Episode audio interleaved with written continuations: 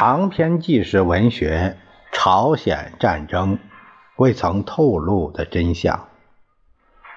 作者约瑟夫·古尔登，翻译谭峰、于斌、蒋伟明，教义谭峰、于斌，由事了播讲。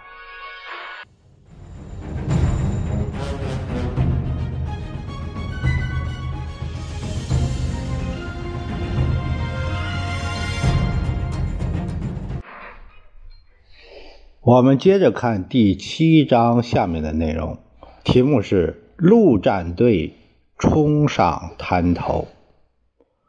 九月十五日凌晨，由十九艘舰船组成的进攻舰队，以旗舰“麦利金山号”为首，下辖巡洋舰、驱逐舰和三艘严阵以待的火箭发射船，在夜幕的掩护下。神不知鬼不觉地驶入了通往飞鱼峡的航道。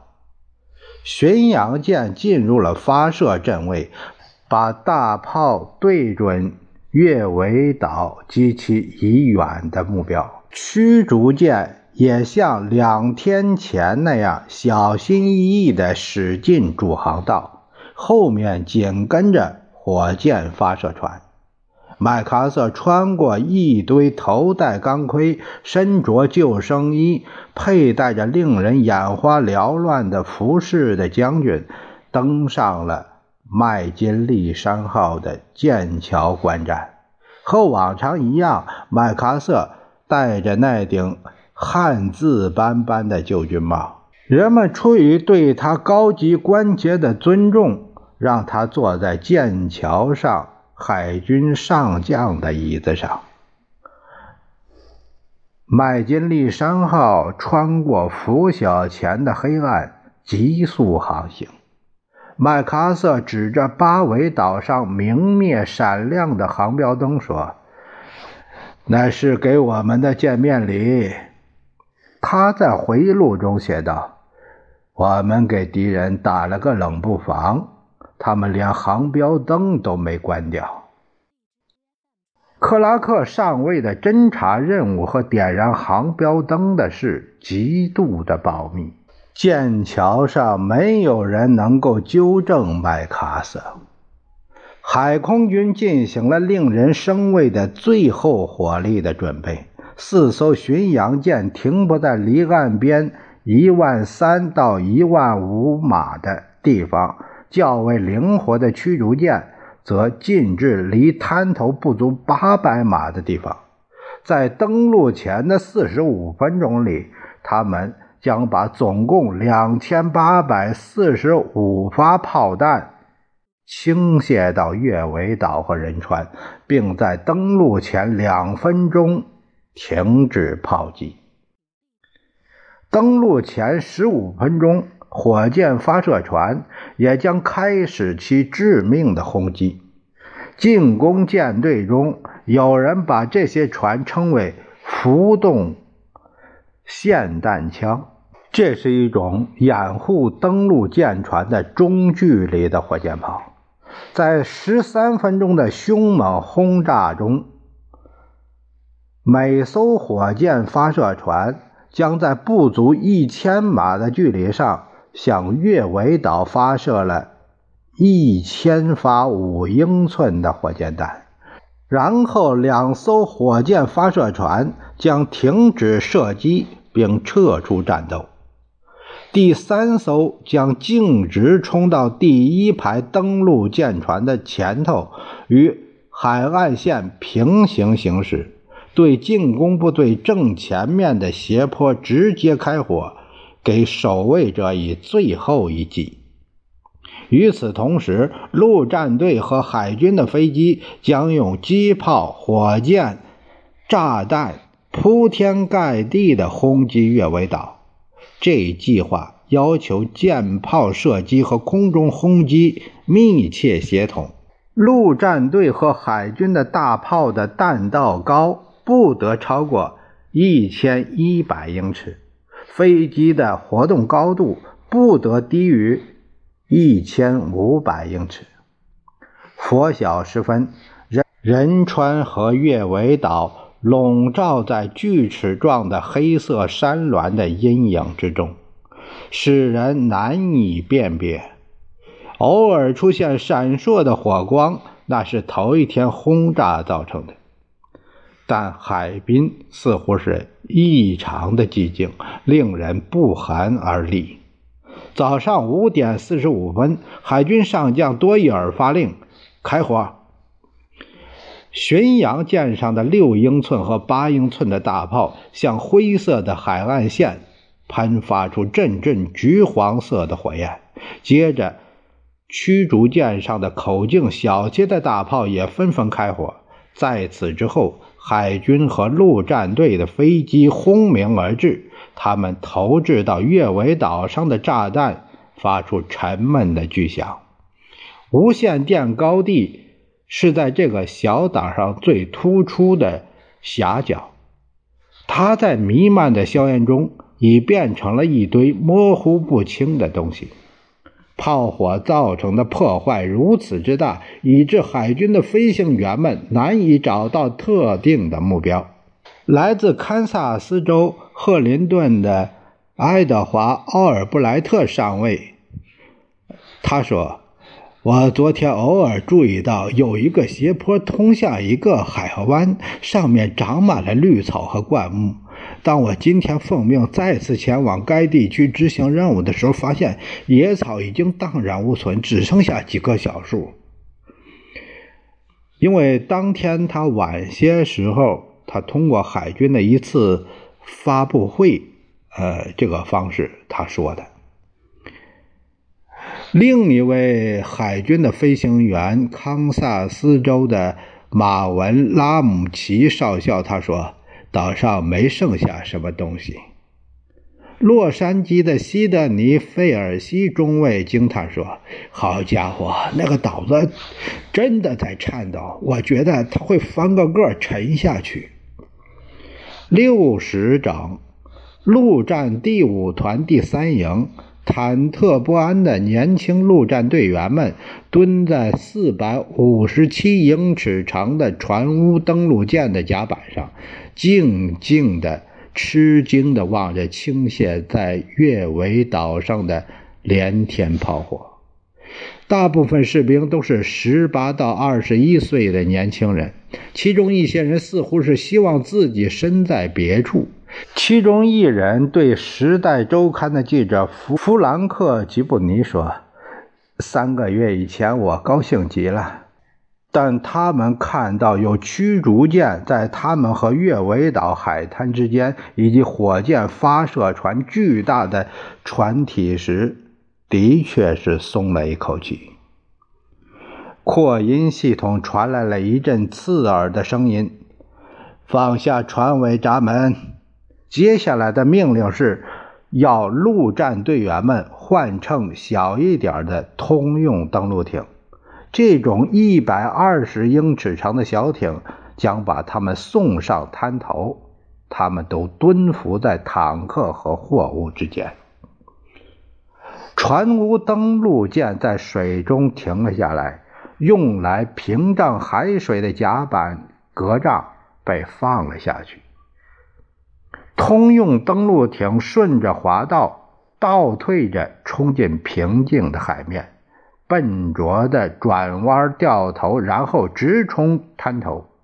此时，火箭发射船已经把炮弹上膛，矮胖笨拙的火箭发射船与线条优雅的驱逐舰和航空母舰。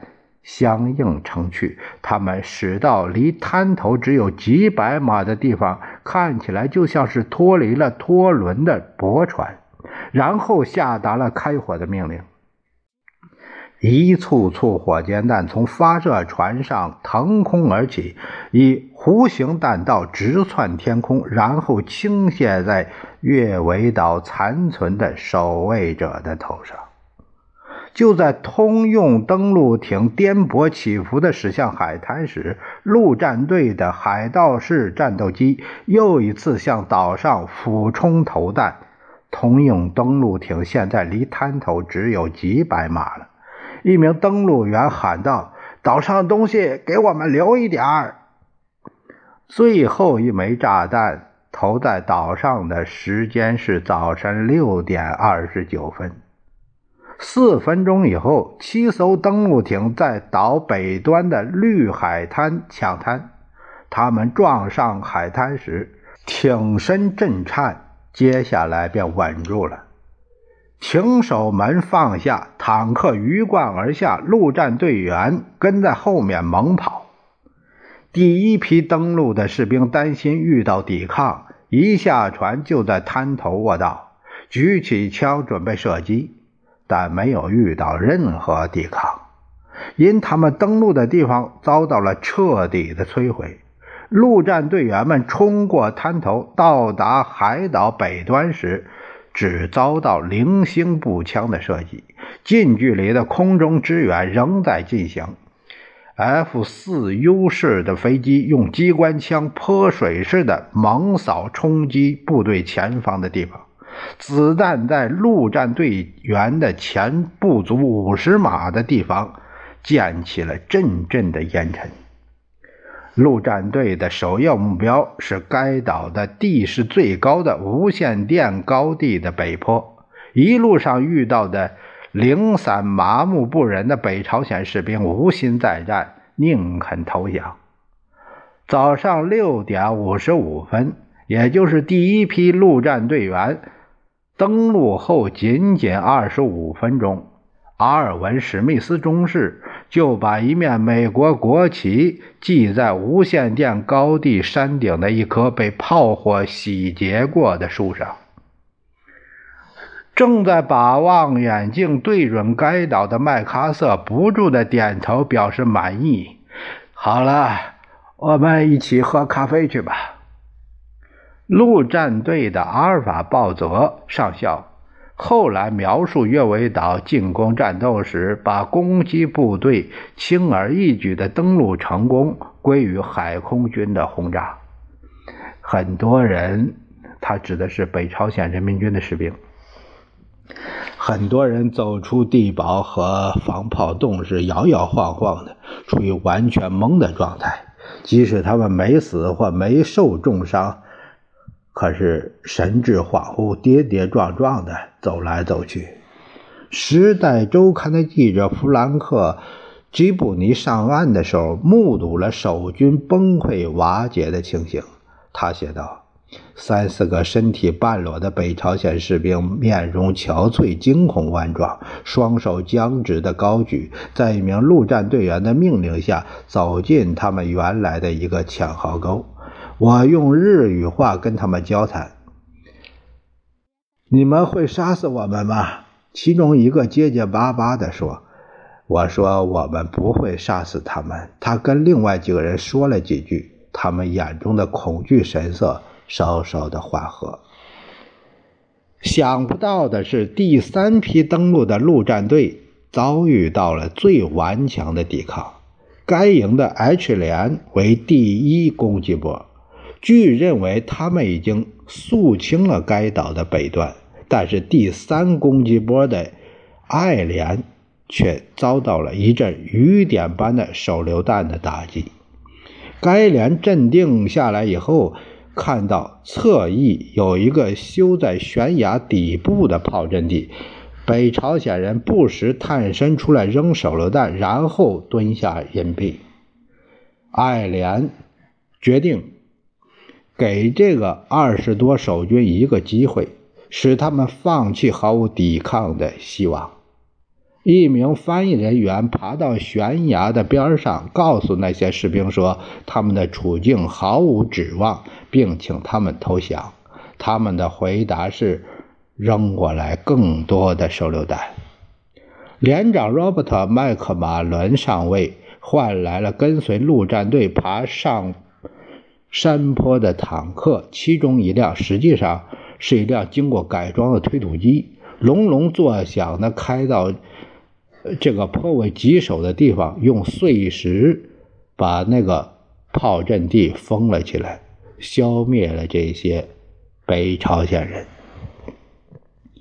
各处的北朝鲜人都扔下武器，停止抵抗。有些人祈求怜悯，救救我！一个受重伤的人向弗兰克·吉布尼哀求，他浑身除了皮靴外都被气浪给掀掉了，很快就死了。陆战队员们命令战俘们脱光衣服，以免他们藏匿武器，让他们列队前往海滩。战败的北朝鲜人以为他们要被处死，有一个人跪在路上，双手合十的哀求：“不要杀我，我是基督徒。”上午八时，月尾岛上所有的抵抗都告停止。传到麦里金山号的消息说，陆战队现在占领了通往仁川港的咽喉要道。麦克阿瑟走出舱室。手书了给罗彻斯特号上的斯特鲁布尔海军中将的一份电报。海军和陆战队从未像今天早晨这样表现得如此出色。麦克阿瑟以一对十的赌注的第一步，超乎想象的大获全胜，只有十七名陆战队员受轻伤。北朝鲜人民军一百零八人阵亡，一百三十六人被俘，估计还有一百五十多人被掩埋在石土之下。现在该进攻仁川了。接下来题目是主攻。在上午余下的时间里，陆战队的攻击部队忐忑不安地望着潮水退去。下午一时，陆战队员意识到，尽管他们占领了月尾岛，但他们却为泥滩所包围。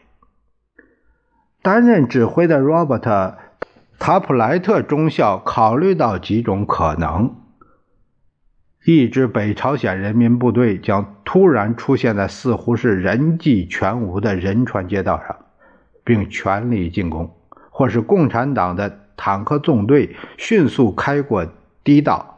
消灭他的部队。然而，整个下午都没动静。仁川市内为数不多的活动迹象之一是老百姓抢了米店。人们曾看到有一条壕沟里一群北朝鲜士兵，但曼斯菲尔德号驱逐舰很快就用三十发五英寸的炮弹埋葬了他们。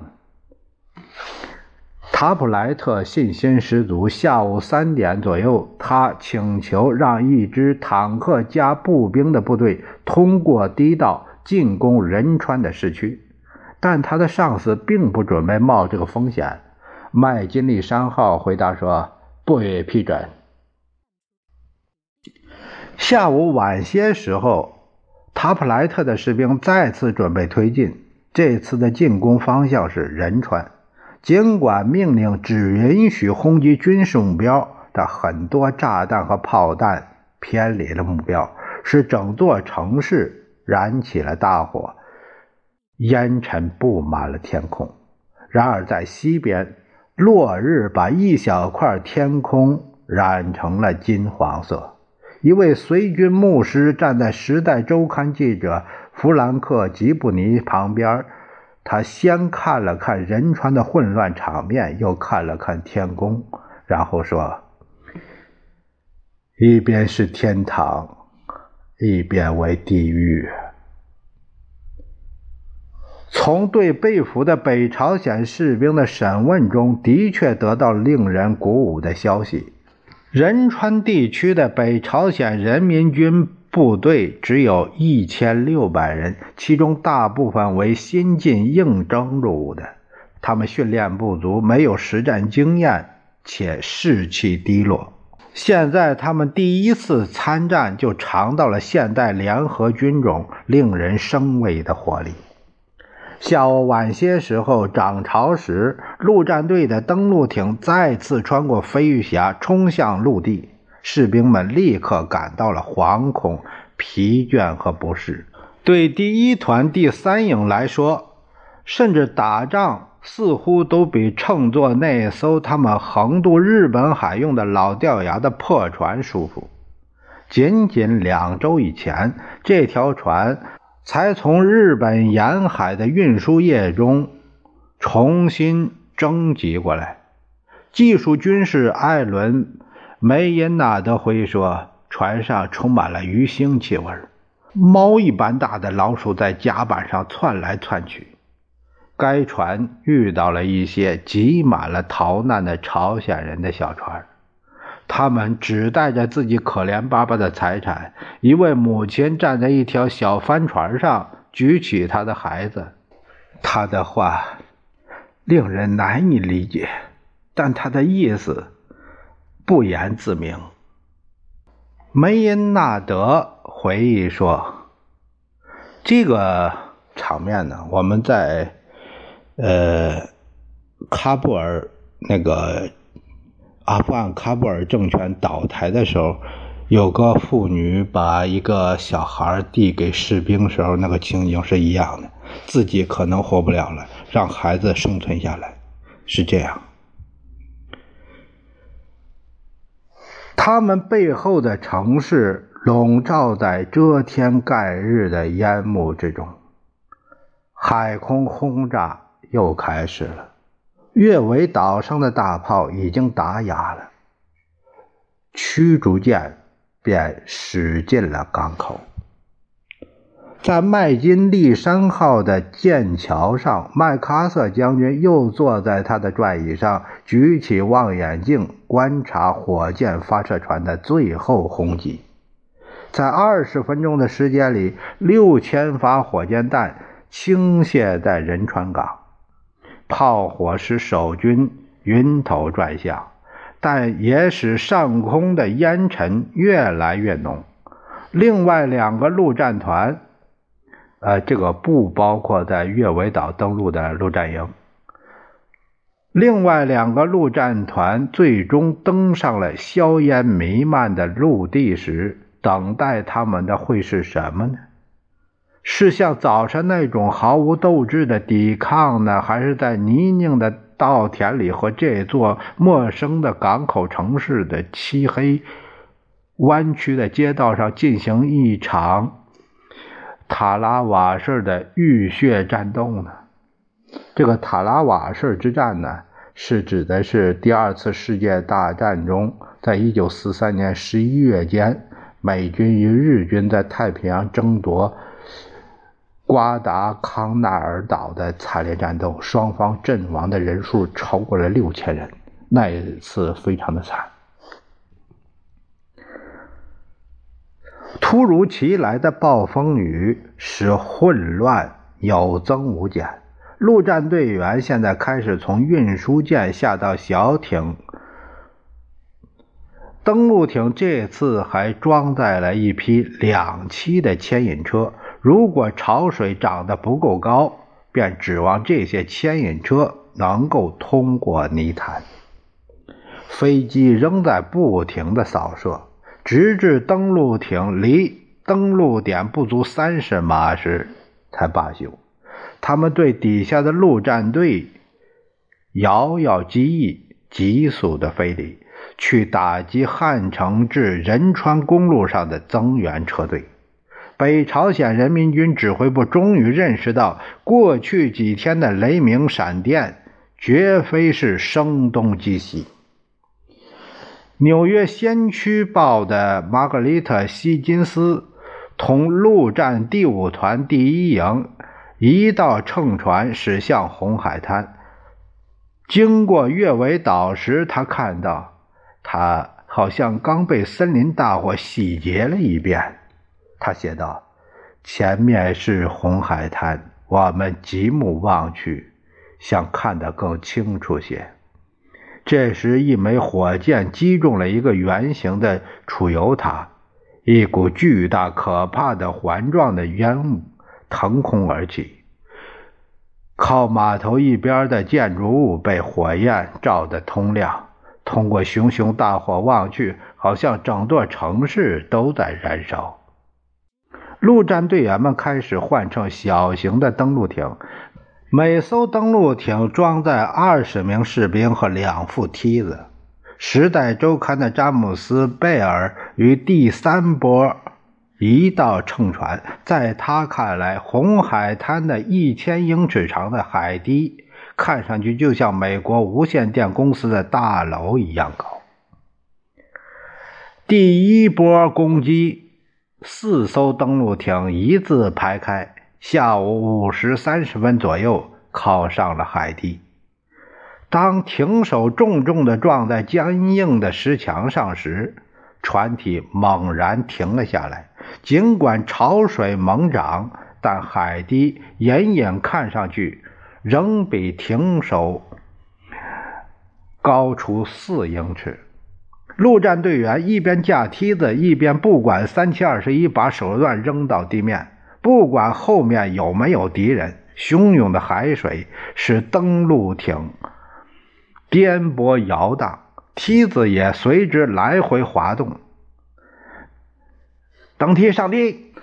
埃德温·德普特拉少尉喊道。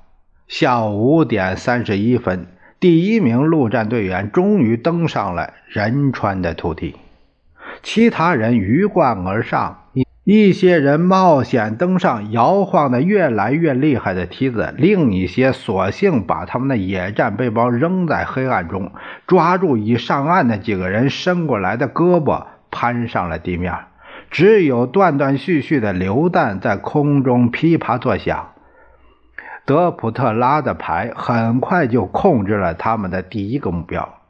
那是通过内陆方向几百码远的一座小高地。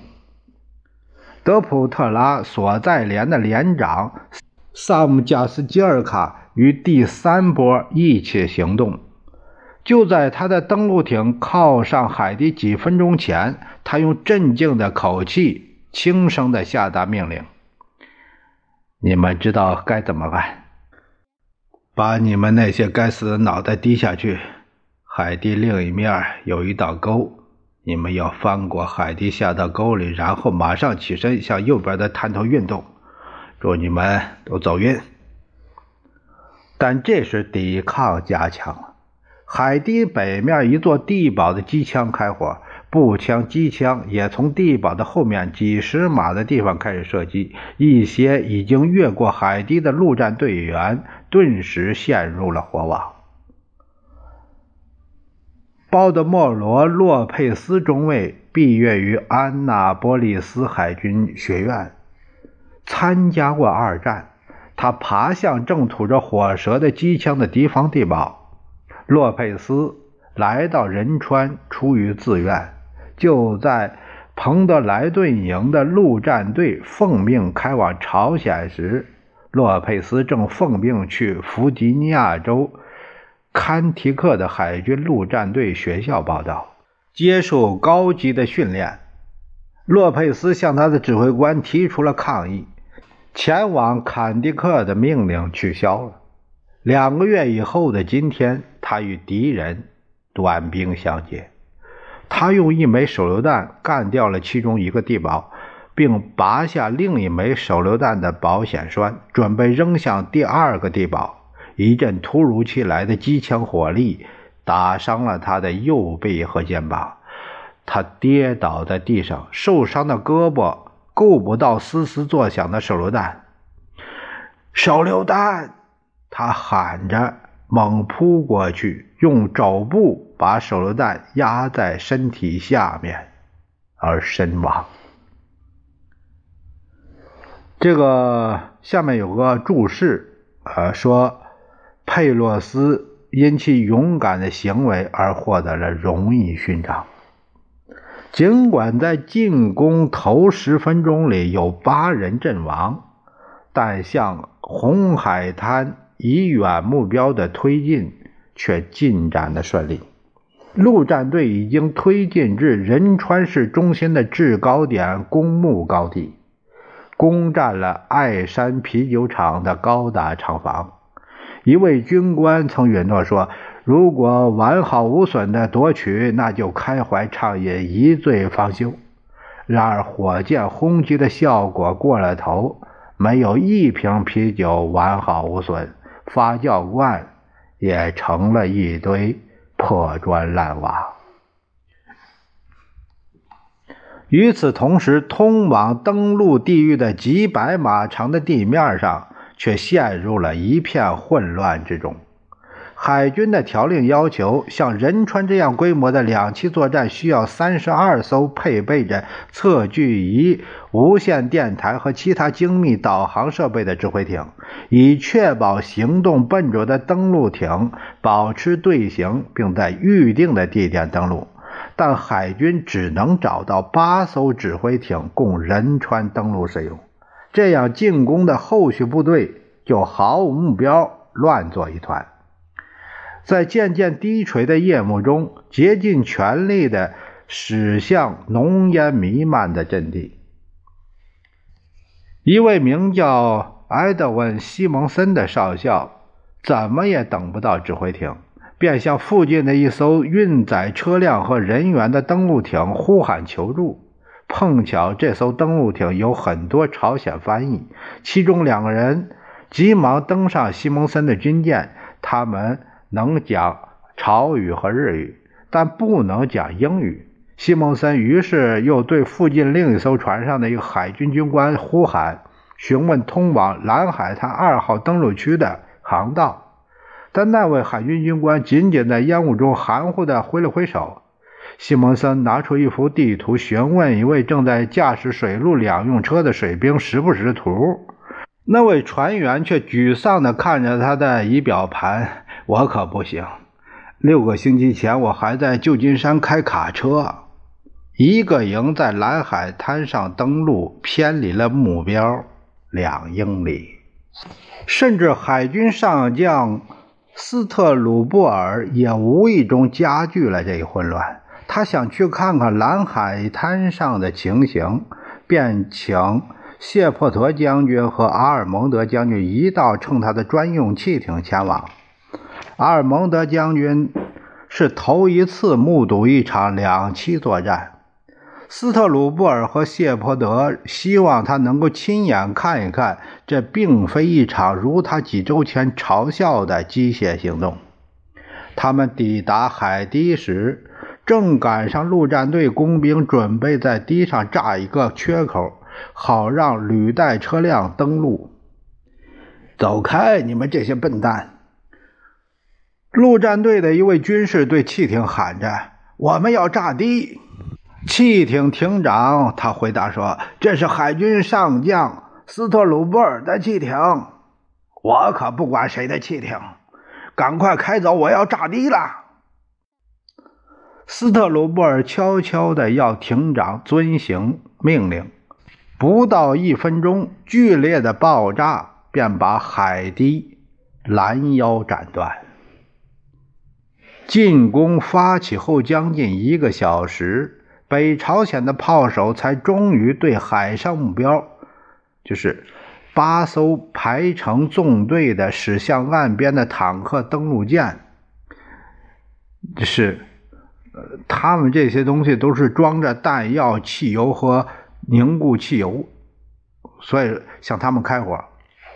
笨重缓慢的坦克登陆舰以整齐的队形，隆隆作响的驶进机关枪和迫击炮的火网中。一艘船上的弹药卡车附近起火，很快被船员、陆战队员控制住。几个小时以后登陆时，陆战队员发现一些汽油桶被机枪打穿。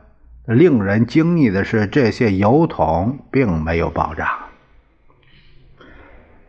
八艘军舰，七艘立即用四十毫米、二十毫米的火炮回击公墓高地、观察高地以及滩头右翼的目标，但炮弹却径直落到了陆战队的阵地上，其中一个营被海军的炮火击毙了一个人。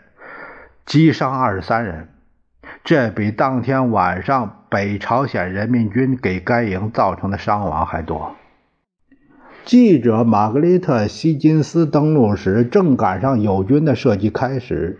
他看到了子弹。他这样写道：“在我们的周围溅起水花，我们翻过高高的钢铁船舷，跳进水里，一面尽量的用船的一侧做掩护，一面匍匐爬到爬到一处布满石块的海底底部。”不管头四个攻击波多么有运气，我们却受到了来自右翼另一个高坡上的步枪和自动武器火力的无情压制。一个浪头突然冲上海底底部，我们看见一座巨大的坦克登陆舰正冲向我们，他们的舰首门已经开启了一半，再有六码军军舰就会把二十个人压得粉身碎骨。警告的呼声使得每一个人都赶紧逃离海底，躲开坦克登陆舰，并躲避子弹。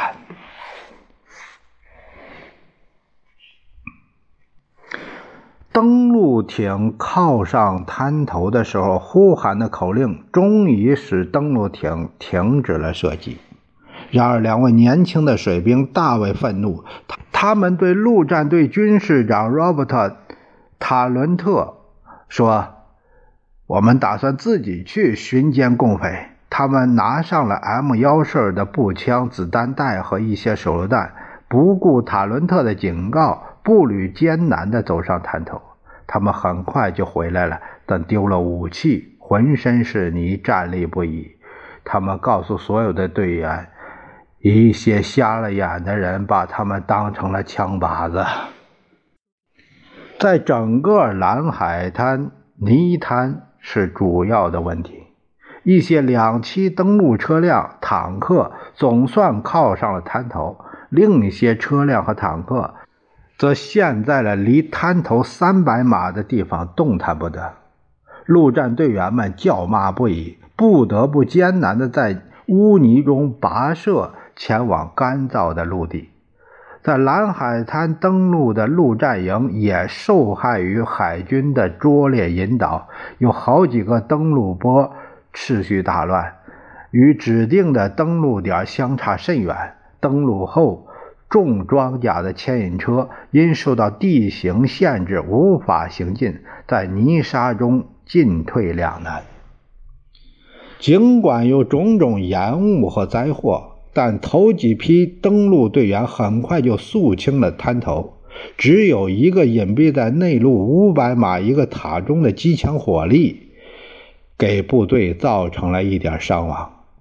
陆战队打哑了这个火力点，并进入了由燃烧的建筑物和烟雾弥漫的街道组成的迷宫般的市区。北朝鲜人民军的射击逐渐停止了。陆战队开始清理战果，正如计划的那样，他们攻占了市中心、城西的公路、所有制高点以及高大的建筑。他们的伤亡总数为一百九十六人，二十人阵亡，一人死伤未定，一人失踪，一百七十四人负伤。北朝鲜人民军的损失估计是一千三百五十人死伤或被俘。麦克阿瑟赌赢了。黑夜结束时，大约一点八万名美军已经登陆，还有成吨的补给品和几十辆坦克机器车辆。现在进攻部队可以向第二个目标进击了。夺取汉城和经由该城的交通要道。此时，麦克阿瑟不仅有机会夺回南朝鲜首都，而且可以向东横扫整个朝鲜半岛，把北朝鲜军队困在南方。麦克阿瑟的巧妙一击，看来是改变了战争的进程。四面八方对他赞誉不绝，包括参谋长联席会议的夸奖。但这些溢美之词往往避而不谈登陆得以成功的两个事实：登陆前海军炮火的猛烈轰击，雨点般的炸弹和火箭，使月尾岛、仁川成为一片烟火弥漫的残垣断壁。此外，北朝鲜人只留下一个警卫部队保卫该城。显然，北朝鲜人民军把第八集团军赶出釜山防御圈的决心，远胜于保卫仁川。北朝鲜人现在是腹背受敌，一支强大的美国军队正在席卷整个朝鲜。